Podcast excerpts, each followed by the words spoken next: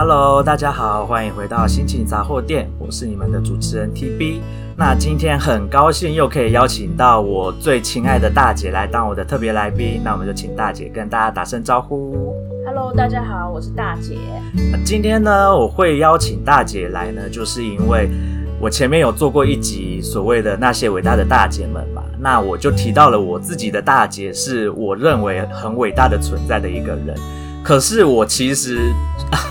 说老实话，我这样讲，我真的觉得自己很不应该哈。但是我真的对家里的每一个人，虽然说感情上都很好，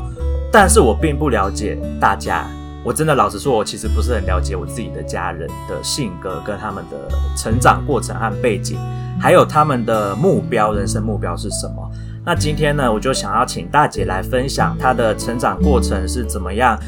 培养出他这样子的一个人，然后是什么样的契机使他对家庭的照顾、对家庭的关注有那么的多？然后他又是曾经有遇过什么样的困难跟问题？又或者是为了家庭，他曾经放弃过什么样的梦想？跟他现在追逐梦想的方式和他怎么样去完成他的梦想，这样子一些，我觉得对于呃所有的听众来说，我认为是一个我呃一个算是参考吧。你不一定要觉得说我大姐做法好像都完全的正确，可是我觉得这是一个可以让大家去理解每一个不同的人有他的成长背景，有他独特的故事，跟他独特的方式去完成他的人生梦想跟计划。或者是他在面临困境的时候，他要如何的去化解这一层困难，去跨越这一个障碍？那今天就请大姐来跟我们分享她的成长过程。呃，首先我觉得我的成长过程其实应该跟大家都一样。我在小学的时候，我的小学的整段过程，其实我的记忆不是很深。我从小就是呆呆的那种小孩。然后我觉得我的记忆开始有记忆的点，其实我觉得好晚。我从大概国中开始吧，我才觉得人生的记忆里面是比较像是彩色的。国小之前其实当然事情是都记得，可是我觉得没有什么亮点，感觉上就是黑白的，就是嗯走马灯一样，就是啪啦啦啦啦就过去了，没有什么很特别的回忆存在。对，那比较清楚开始是从国中开始，那但是其实国中时期一样就是很普通啊。我觉得对我来说，人生最大的转变是我上专科以后，我就是考上了专科。那时候在填志愿的时候，其实我并没有填工专，应该是说我爸爸没有叫我填工专。我那时候在填志愿的时候，我鼓起了非常大的勇气，跟我爸爸说，我想要填工专。当然，我那时候是年少不经事，我以为工专可以不用念数学，但是其实错了，工专的数学才是最难的，工程的数学才是最难、最困、最多的。那我就是我从小我就喜欢拆东西，拿螺丝起子拆东西再组回去这种事情，所以我觉得哦，念工专好棒。我就，所以我就鼓起了勇气跟我爸爸说，我要填工专。那我当时什么什么科系我也都不知道，我就是把我所以我可以填的学校的科系的排名，依照分数我就把它填进去了。那刚好我就录取了工专的第一个志愿，就叫电机。那电机这件事情，其实我不晓得现在的女生到底多不多啦。但是对我来说，那一届就是我就是那一百五十分之一唯一一个女生，所以这个对我的人生来说是很大的转变。大姐，我是生长在一个国中是男女分班的一个年代，那从男女分班，从同学全部都是女生，变成到全部都是男生的这一个过程当中，其实，呃，要说没有受到挫折，其实也是。也是有的，但是这种事情我是不会说出来，我都是靠自己，可能一个晚上哭一哭，第二天就继续面对这样子。但是说实话，也就哭过一次啊。那其他的时间是都没有。我觉得，反而我觉得这个五专的生活对我来说是人生很快乐、很愉悦的一段时间，因为专科的生活，呃，第一功课压力不会太大，再来就是我发现。男生跟女生确实是很不一样的生物。那男生确实是好笑很多，生活很快乐，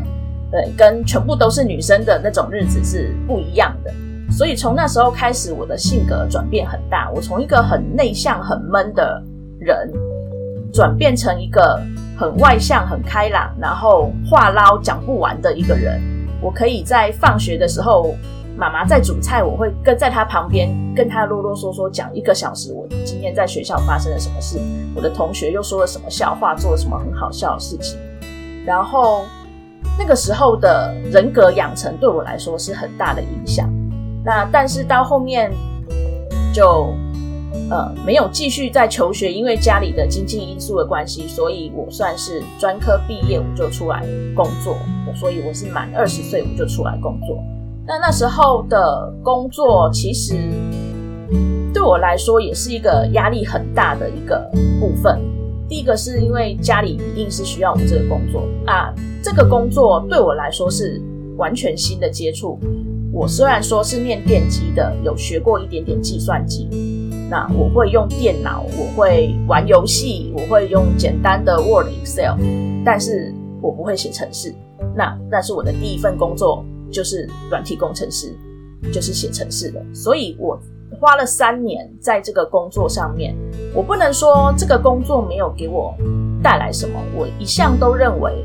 你不管你做任何事情，都可以带来给你带来一个成果，就是一个学习。这个东西对你的将来一定都会用到。那所以，我这一份工作做了三年，是对我来说其实是很痛苦的三年，因为这份工作说实话不是我自己应征来的。也是我妈妈帮我介绍的，对，所以也公司也是一个很新的公司，里面的人大家也都很好，但是我确实是没有这方面的天赋存在。我可以学得很基础，我可以学得很快，但是在广再高深一点的话，我就没办法，我的逻辑没有那么强，所以到后来这份工作带给我的压力很大，大到其实我觉得我有点生病了，但是那时候我不晓得我有生病。到一直到后来，公司这间公司就是经营不下去，倒闭了。那我就去找别的，换了别的工作。那换了别的工作，我去做了在呃工业区里面的那种家庭式的加工厂，它是那种五金加工厂，所以。我在里面，我也觉得我学到了很多。我学到了如何看图纸，如何使用游标卡尺，然后进出货。我那时候是做仓管兼品管。我其实我我只做了三个月，因为我觉得这一个工作不是很长久的工作。我算是算是蛮有企图心的一个女生吧，所以我会觉得说这个工作做一辈子，可能就是领到两万多三万块。我不可能再领多了，我也不可能一辈子做这个工作，所以我就做了三个月的这个工作，我就觉得哎，好像大概都学学了，再继续下去也没什么前途了。刚好又有人介绍了另外一个工作，那是在一间很大很大，也是台湾上市上柜的公司，它里面的一个设计部门，进去里面做机械绘图。那这个也是一个很新全新的一个工作。因为毕竟我是学电机，电机跟机械绘图也是八竿子打不着的事。对啊，我进去，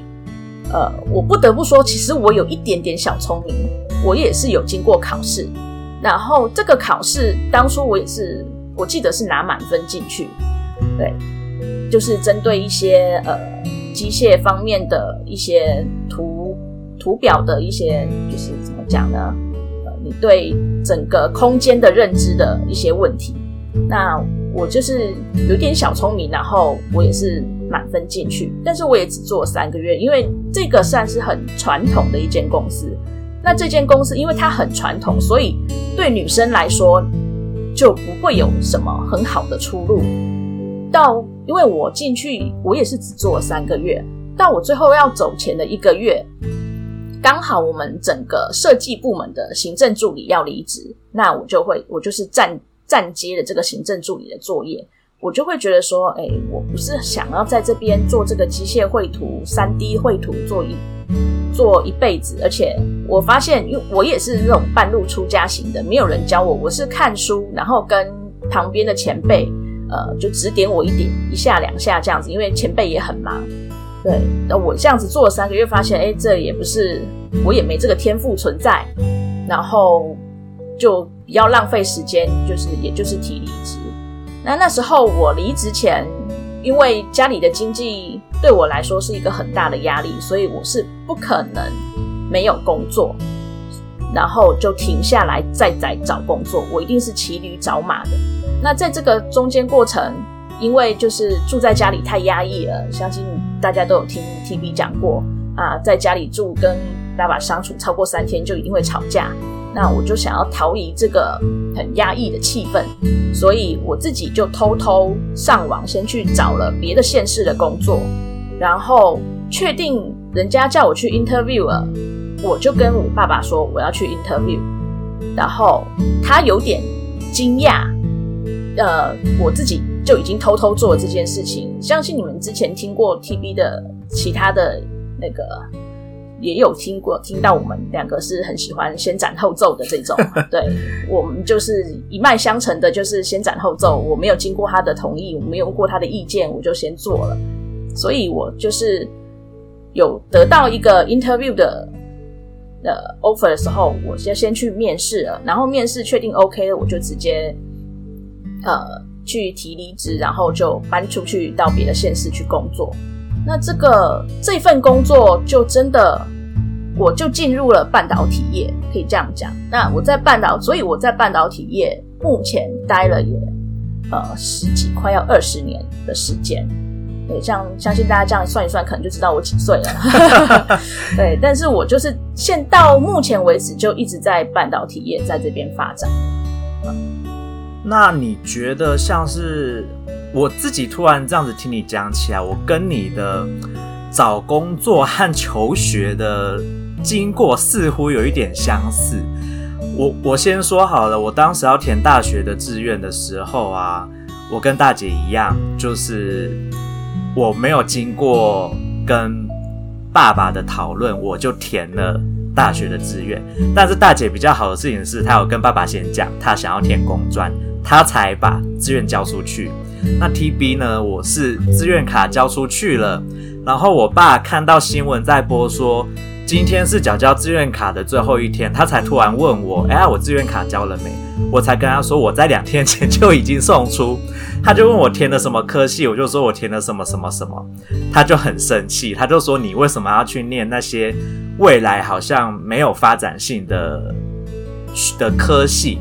那当然，我当时心里想的是，我是选校不选系，我想要先进入那一间学校以后去转系，转到我想要去念的系所。只是我后来就没转成功，我就觉得留在原本的系也蛮好的，所以我就这样子。留在原本的系所，但是就像大姐说的，我就我就是先斩后奏。那然后呢，我们的第一份工作同样都不是自己找的。大姐的第一份工作是透过妈妈的介绍去，那我的第一份工作是透过我之前说过是透过我爸爸，然后叫我去我叔叔的公司去上班。那其实那个时候我也曾经说过了，我在退伍之后。我其实有预留一段时间给自己，是想要好好找一份工作的。可是我爸没有留给我这样子的机会，导致我在第一份工作上面，我其实那份工作我不是很上手，我也不是很喜欢。那我做的两年，我其实做得很不开心。那对于这件事情，我其实不太谅解我爸爸。那后来，当然我就是找到了其他的机会，我就自己去找了。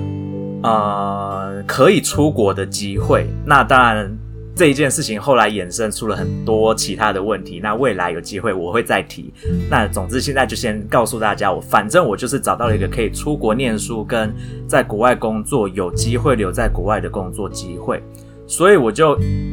毅然决然的跟我的叔叔说，我想要辞职。那当时我的理由是。我并没有跟他们说我想要出国，因为我会觉得他们会去跟我家的老爸讲。如果他们去跟我家老爸讲的话，我可能就这辈子出不了国了。所以我当时的理由是我想要准备考公务员。那我辞职，我想要好好的念书，考公务员。那我后来呢，其实我在辞职后的一年，我是跑去了动物医院做了兽医助理的工作。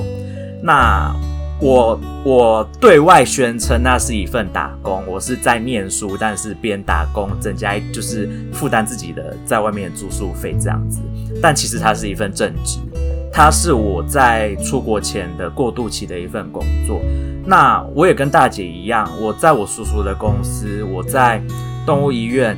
我在国外的呃油漆公司做过品管跟调色师。那我回台湾的工作，我做过人力资源管理。那我现在的工作是对外华语教学教师。这样子听下来，一路下来，我所有做的事情一点关系都没有。但是我也的确跟大姐一样，我在每一份工作，我都学到了很多的技术跟技技能，然后也学到了很多在不同的产业，你要如何去跟不同的人的待人接待人处事的方式啦。或者是你要如何跟，就像大姐说的，男生跟女生真的是不同的生物。你在公司里面的男性同事，你可以比较直接的跟他们说一些很直接的话，可是你对于女性的同事，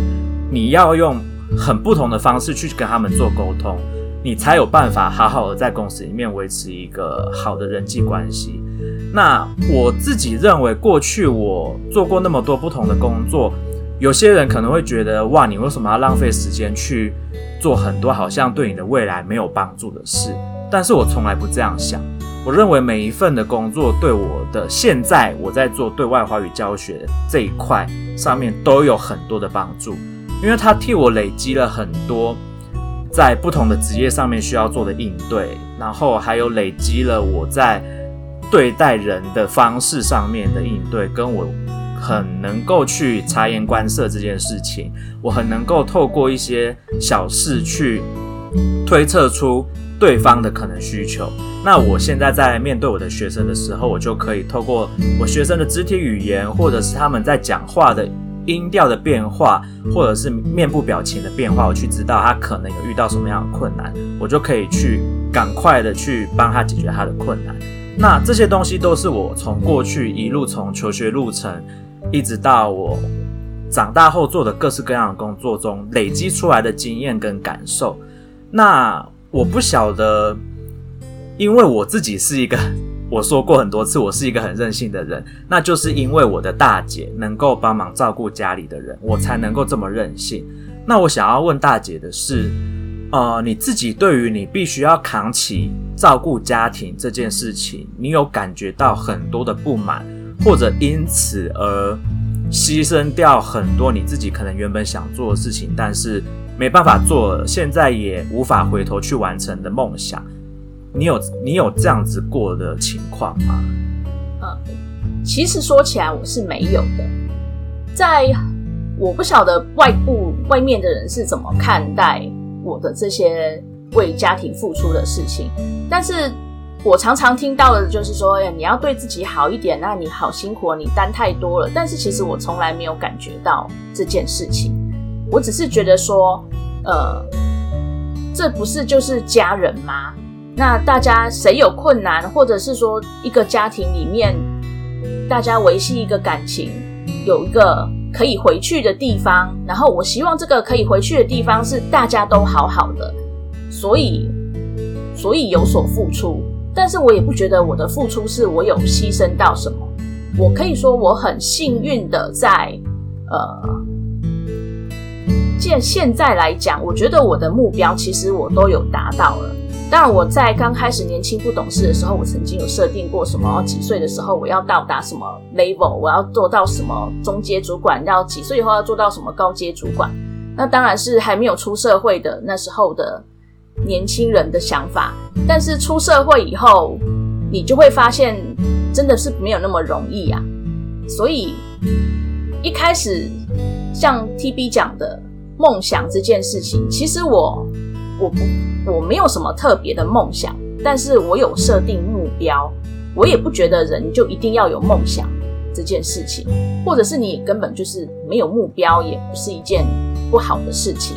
但是对我来说，我的目标其实就是一个很小的目标，比如说，呃，我会想要，呃，我很早以前就有设定过，我想曾经想要出国去工作，但是兜兜转转，第一个出国工作人家的需求，我不我不想去东南亚，那我想要去欧美或者是其他地方，但是人家的需求其实一个最大的要点就是要有当地的居留证，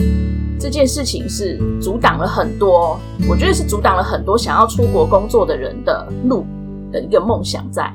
那当然就是因为你没有，你一定没有居留证嘛，所以你就退而求其次，那随便吧，那就是台湾的工作有就继续做。那我其实我，但是我觉得对我来说，并没有因为家庭而带给我一个很大的呃阻碍存在，因为我想做的事情，我还是都有做到。我觉得我是很幸运的，我不管再怎么走弯路、走绕路。有东西挡在前面，我设定的目标我总是还可以达到，因为就像我想之前讲，我想要出国去工作，那我现在也出国去工作了。虽然那个国家并不是什么很，就是跟我当初设定的目标是有不一样的，但是机会来了，就是抓住它，那就是出去看看跟台湾不一样的世界。所以我觉得我是很幸运的，可以再怎么走弯路、走绕路，还是都可以达到，最终达到我的目标。那依照我现在，我已经达到目标了。其实我现在已经在设定我下一个目标，但是我现在还没有找到。因为你说你要再达到一个多好的一个成就，这这样子都是看个人。我并没有想要达到哦多高的一个成就，然后把自己搞得很累。因为很累的工作我也做过，压力很大的工作，其实我现在某些时间也都还是在做压力很大的工作，所以我会觉得适当的休息就是一个比较好的轻松一点的路。因为常常有的人就会说，你要跳出舒适圈啊，你不要老是在你的舒适圈打转啊。但是现在你也看到很多人会讲说，为什么不能待在自己的舒适圈里面？我觉得这个工作，你如果说你得到的薪水是可以支付你的生活所需的，那我觉得你也没有必要为了说哦，好像每个人都觉得要一个梦想、一个目标，那你就要定一个很高远的梦想、一个很高远的目标，然后鞭策自己来去达到这个梦想、达到这个目标。我觉得是没有必要的。你可以定一个近一点的，比如说我今这个月存到两千块。我下个月可能我要出去玩，所以我想要去哪里玩，所以我就是必须要存个五千块什么之类的。我现在的目标都是很简单可以达到的，然后你这你才不会觉得说好像我定的所有目标都没有办法达到，导致你的好像挫败感很重。你定一些简单可以达到的目标，我觉得对我来说是一个很轻松可以过日子的一个方法，应该是这样讲。那我这边有一个问题，就是呢，啊、呃，因为大姐跟我一样，我们都曾经做过很多份不同的工作。那你对于一些现在在职场上面犹犹疑不决，对于自己到底要不要转换不一样领域的工作，或者是到底要不要跳槽到其他的公司，而感到怀怀疑自己的这些人，你有没有什么样的建议？因为像 TB 就会一直建议说，你如果在这间公司，你如果做得好好的，没有什么觉得太大的问题，我就觉得你没有必要去做跳槽，除非你是对自己有设定一些目标，认为说你在这间公司的两年，你就是学完这些东西，你就是准备要往上爬，而去做一些，比如说跳槽啦，或者是领域上面的改变的工作。那可是对于有一些人是在公司里面已经，他已经不知道他的人生目标要接着怎么做，又或者是他觉得在公司里面让他感到很不舒服了，可是他又犹豫不决，不知道自己到底还有没有什么能耐可以去做其他份的工作。那 TB 一直以来都是鼓励大家去跳槽，去去试看看你的极限。那我不晓得大姐。也跟我一样，曾经做过很多不同的工作。可是你对于这一方面的想法，你是怎么样觉得的？我觉得第一个考虑是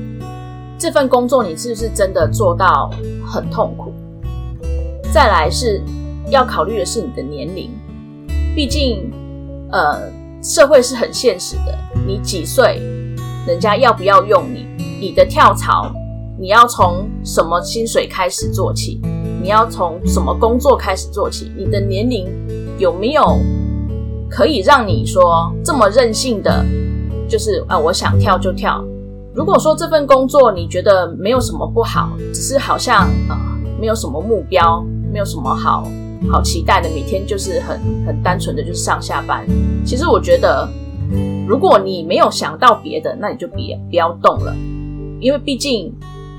换工作不一定会比现在好。你如果你现你除非你是真的有很大的梦想，你想要去做什么，你有一个目标存在，那你才有动力去鞭策自己，让你自己。可以做得更好，学得更多。但是如果你一点都没有的话，我是建议就是就不要动了吧。对。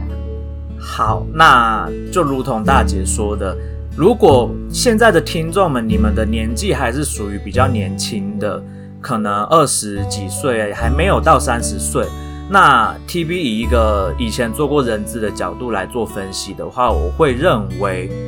其实你去多尝试，去发掘你自己到底对什么样的工作有兴趣。我认为你去做，比如说你工作只做了三个月，或者是做了半年，你就换工作，你不要觉得这样子好像让自己的履历看起来，别人都觉得你工作做不久。我认为大部分的人力资源在看到年轻人做这样子的事情的时候，他们是能够体会到说，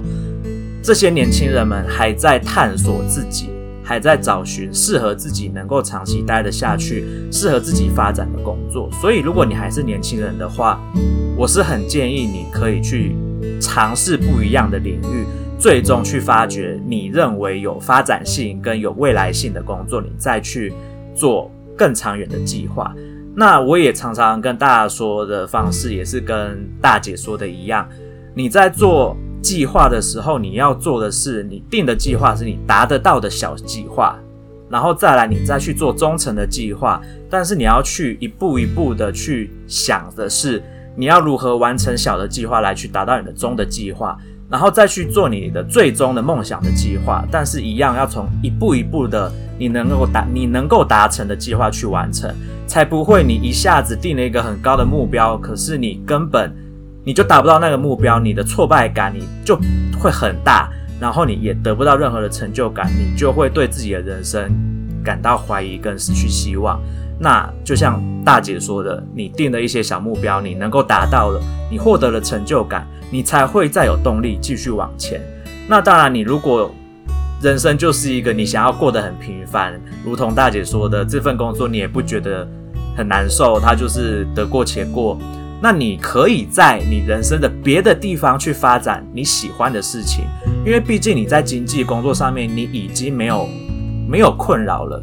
你不会因为你的工作跟你的生活所需而有困扰。那你可以做的事情就是去满足心灵上面的层面，你就可以去发展你的兴趣。那这就是我觉得 TB 跟大姐今天可能透过分享我们的一些。过去成长过程、求学跟找工作的一些经历来分享给大家，让大家可以有更多的参考对象，去对自己未来的人生的计划去做一些可能你原本还不知道你要怎么办的人，你还是可以不知道怎么办，你还是可以再彷徨一阵子，但是有我们这些前人的一些经验，可以让你知道说。诶，你可能有哪些可以做的事情去做，那就不要为自己好像找不到梦想这件事情感到太过慌张，因为毕竟像大姐说的，你年纪大了以后，你有的时候你还是会被某些事情受限。那如果你还年轻，你可以越早的发掘你的兴趣，越早去定定计划，那当然越好。那如果你是像大姐或是 TB 这种年纪，算是偏大或者是中间不上不下的人，你就必须要考虑的比较仔细。你要怎么样去做对未来的规划？你是要